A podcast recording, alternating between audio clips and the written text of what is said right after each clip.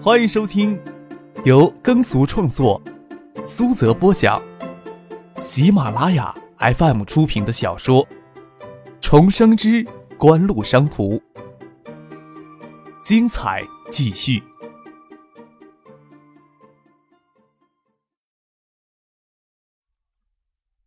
第六百五十集。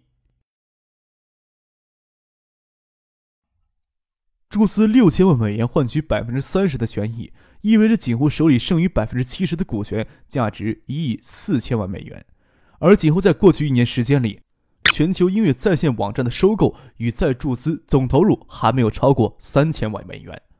港木村代表东芝随随便便就答应这样的条件，那才叫遇到鬼呢。张克赶到香港，人稍不停，刚将港木村与森山也送走。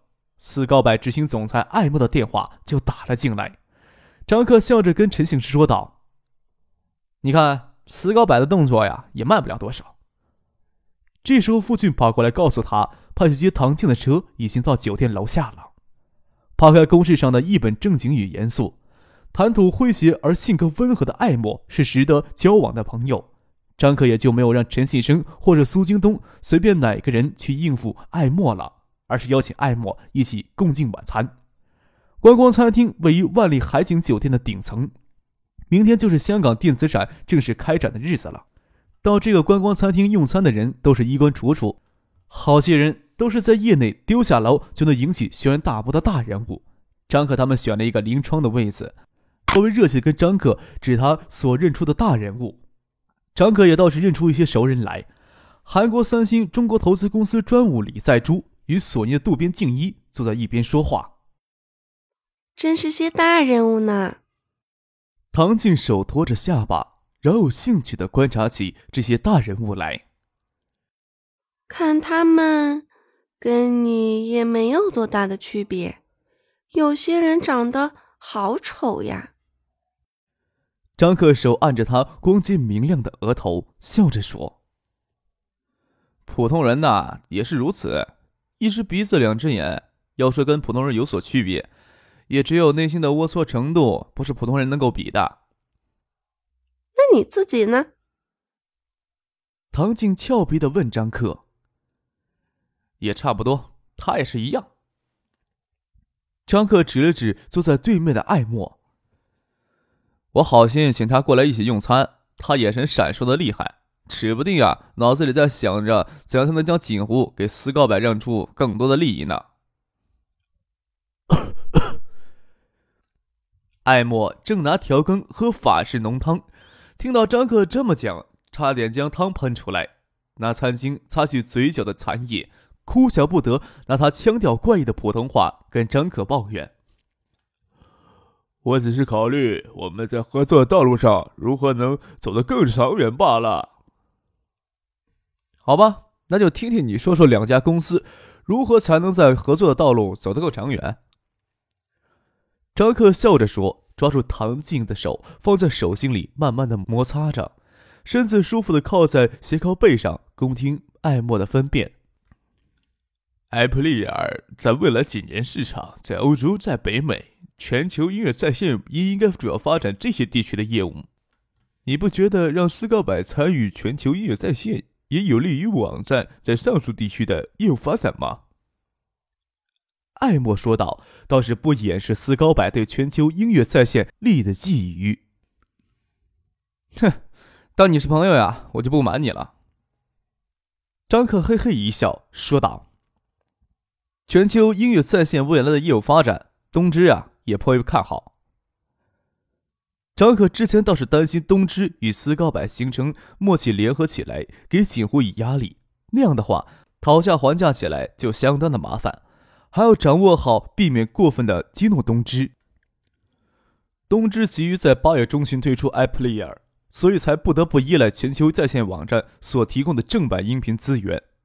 东芝与锦湖的合作形式是技术交换。锦湖可没有资格拿协议捆绑住东芝，一定要依附于全球音乐在线。东芝其实是可以另起炉灶的。斯高柏与其他从锦湖获得产品技术授权的电子厂商，却与锦湖签署了协议，杜绝了另起炉灶的可能。景湖也因此大幅调低了对他们技术授权的费率。虽说锦湖与东芝的 iPlayer 销量主要在亚洲市场完成，但是全球音乐网站发展付费用户却是在北美地区最为顺利。目前可以说是斯高柏为全球网站发展了目前最为庞大的付费用户群。斯高柏呀，小门小户可比不了东芝枝繁叶茂，你开价呀可要替斯高柏悠着点儿。艾莫身子倾过来，一脸的释怀，怪腔的汉语调里还带着些京韵。唐静抿嘴笑着，他就喜欢这样静静坐在张可身边，不说话。只不过张可与艾莫这副模样，就跟菜市场里斤斤计较的菜贩子与家庭主妇可没什么区别。张克手指蘸水，在桌上写了百分之十两千的数字。艾莫一看之下，就激动站起来，额头轻轻跳动着，好不容易才压住心头怒火似的，压低声音说道：“你这是敲竹竿在北美地区重新开发这么一家网站，都不需要两千万美元。”你这普通话跟谁学的呀？敲竹杠不是敲竹竿说这话呀，语气要重些。不能带儿化音。张克眯着眼睛，笑盈盈的看着艾莫。唐静听了，差点笑出气来。艾莫这种虚张声势的谈判技术，他之前就见识过，不然还要真的给他唬住了。张克抬到手，到半空往下压了压。坐下说话。斯告柏掏钱出来注入全球音乐在线网站，获得百分之十的股权。而不是锦湖要将全球音乐在线的百分之十的股权，以两千万美元的价格出售给斯高柏，这里面呀区别很大呢。那你也是敲竹杠。艾莫这次在杠上咬了重音。王我在董事会面前打了包票，还说克少妮妮的人品一定会给我们一个公道的价格呢。锦湖呀将 iPlayer 技术授权给斯高柏使用，才收取百分之一点八的低费率呢。当初呀，就是考虑到在其他方面有所弥补。再说，当前互联网产业不愁融不到资呀。这段时间频频有风投机构跟我们海外部门接触，开出的价码不比这个低呀。张克手扣了扣桌子，又说道：“你呀，这次到香港来还亲自来，大概不会只为了网站的事儿吧？”听张可这么一说，艾莫就安静下来，睁大眼睛看着张克。张克淡淡一笑，说道：“哼，你呀，应该明白我的意思的。总不会让你在斯高柏董事会面前丢了脸面吧？再说，斯高柏与锦湖合作这么些年，有曾吃过亏没呀？”哦，艾莫恍然大悟，头凑过来，挤眉弄眼，小声的说：“我呀，明白你的意思了。总之，这一刀要砍在东洋鬼子身上。不过，你确定能让我交得了差？”艾莫的表情真是夸张，要不是唐静亲昵的坐在身边，让旁人看了还真以为两个男人有什么隐情呢。只要斯高柏在全球音乐在线权益接受了锦湖的报价，留给东芝的谈判余地将极为有限。在庞然大物东芝面前，常可宁可选择规模比锦湖略小的斯高柏站在同一战线上。他心里想，斯高柏的董事会成员要是没有晕头的话。也应该会这么考虑吧。他笑了笑，说道：“要对我有信心呀。”艾莫果然放下这个话题不易，只要在其他方面能够获得补偿，锦湖的开价也不是不能接受。他说道：“我们呢，贴牌代销闪存盘，虽说销量不尽人意，但是闪存盘的技术对我们还是有所触动的。这也是呀，我此行的目的。”闪存盘六月初就在俄罗斯电子展上正式亮相，景湖七月份就将产品推向市场，主要也是日韩与新加坡、香港等亚洲经济发达地区。闪存盘真正受到业内重视，还是东芝在八月下旬推出同类型的闪存盘产品以后。东芝在全球消费类电子市场的影响力是几乎连提鞋都没有资格的。东芝作为全球电子业巨头之一，早就建立起了全球品牌。九八年，东芝的品牌价值就超过两百亿美元。可以肯定的说，锦湖九月、十月份的海外业务的强劲增长，主要得益于东芝的提携性质的影响。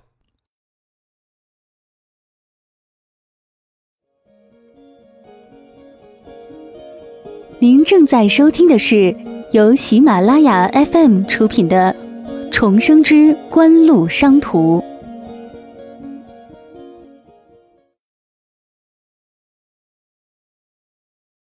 相比较起带即时存储功能的 iPlayer，闪存盘的结构则要简单的多。除了几项软件技术之外，控制芯片以及转接口的硬件技术都在 Apple 上得到体现，甚至还要简单。但是技术许可也是一项技术活，不是意味着获得 iPlayer 产品的技术授权就可以将 iPlayer 的硬件技术转过来生产闪存盘。技术授权的问题还要重新谈判。思高柏之前也是直接拉锦湖生产的闪存盘贴牌思高柏的品牌在北美地区试销，这种贴牌销售只适合小规模的市场，市场容量放大以后，还是直接拿到产品技术授权，能把握更大的市场主动权。这个呀，我答应你，具体的你去找陈先生谈。张克爽利的答应下来，我还带了件礼物给你。从衣兜里掏出一枚艾普利尔放到桌上。我需要你送这个给我。艾莫疑惑的看了张克一眼，脑子里突然闪过一念，意识到张克要送什么东西给他，伸手将艾普利尔拿到手里看了看，从衣兜里掏出烟盒大小的工具盒，取出一个比铁钉还略小螺丝刀，在餐厅里就当众肢解起 iPlayer 来。在万里海景酒店里，顶多参观餐厅的用餐的客人，大多都是明天要参加电子展的客户。艾莫的行为在他们眼里还不算怪异。艾莫将 iPlayer 肢解开来，取出电路板时上的芯片标识，诧异万分的盯着张克。晶圆厂只有不到一年的时间就让你们建成了，这个记录可只有英特尔与德仪创造过呀！难怪我上午遇到德仪的德尔法西。他脸上的神色很怪异呀。德仪也是中金微星芯片的主要股东之一，身为德仪的高级副总裁，德尔法西当然早就知道中金微星顺利投产，而且几乎成功消化了闪存技术的消息。中金微星投产还是其次，关键是几乎成功消化了闪存技术，意味着在 iPlayer 闪存盘生产成本中占一半还多的闪存芯片价格存在大幅度下降的可能。特别是闪存盘，闪存盘结构简单，闪存与控制芯片既是核心元件，也是主要元件。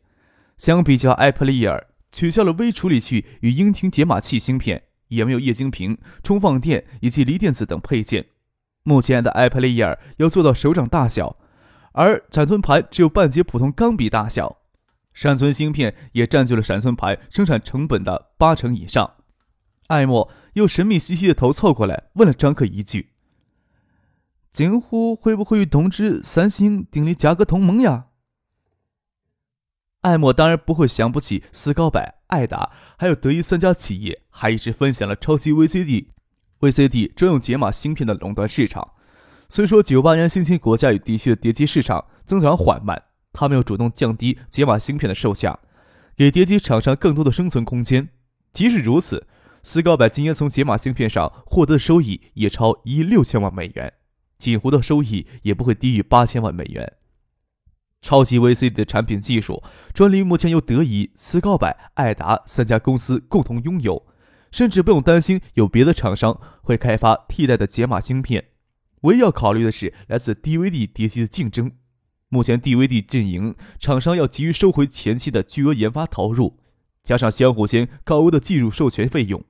DVD 碟机在北美的售价超于 VCD 的三倍，解码芯片上的超额垄断利润，三家公司还能享用好一阵子的时间。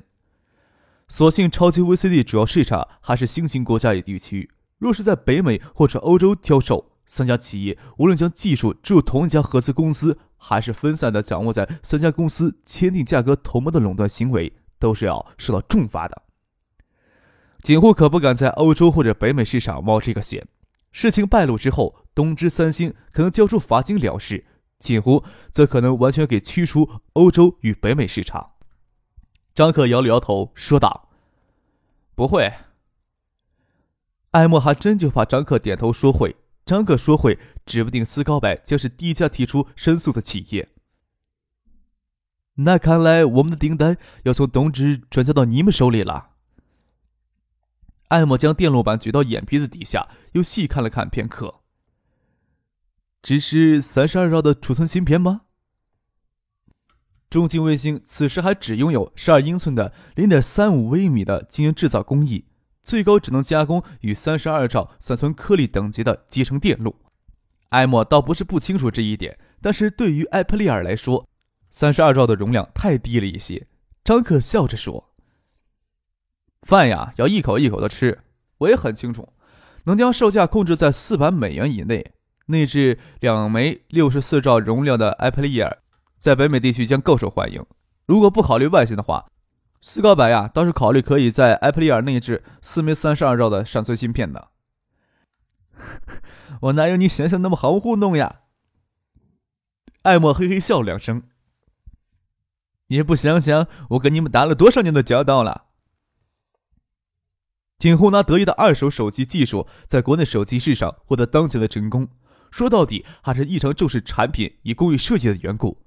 其技术研发以橡树园的 ESS 实验基地为主，但是在北京、香港、东京、汉城、新加坡都有产品设计的与开发部门。近乎下半年决心开拓欧洲与北美地区的市场，但是在欧洲与北美地区最先成立的还是产品设计与开发部门，反而实质性的市场开拓工作却迟迟没有展开。这些情况，艾默是一清二楚的。虽说让艾默识破，张克也不脸红。他也没有指望斯高柏真就这么做。其实如此也让人兴奋呐。艾莫又说道：“哎，等电子展过去了，我就随你们直接到建业，如何？”虽说呀，中金卫星的设计产能是月产三万枚晶圆，初步试产成功，良品率还很低，要达到稳定的产能，也需要三五个月的过渡期呢。张克笑着说。你过三五个月再来下订单也不迟。艾默真是要咬牙切齿了，他转念就想明白张克在打什么主意。就算中金微星刚投产的良品率还只达到百分之二十，月产三五千片的晶圆总是能做到的。直径为十二英寸的每片晶圆，差不多能够生产近四百枚的闪存颗粒。这种简单的常识，他身为斯高柏的执行总裁还是具备的。此时，只要中兴微星拿出十分之一的生产能力来，就能满足全球市场对三十二兆闪存芯片的需求呀！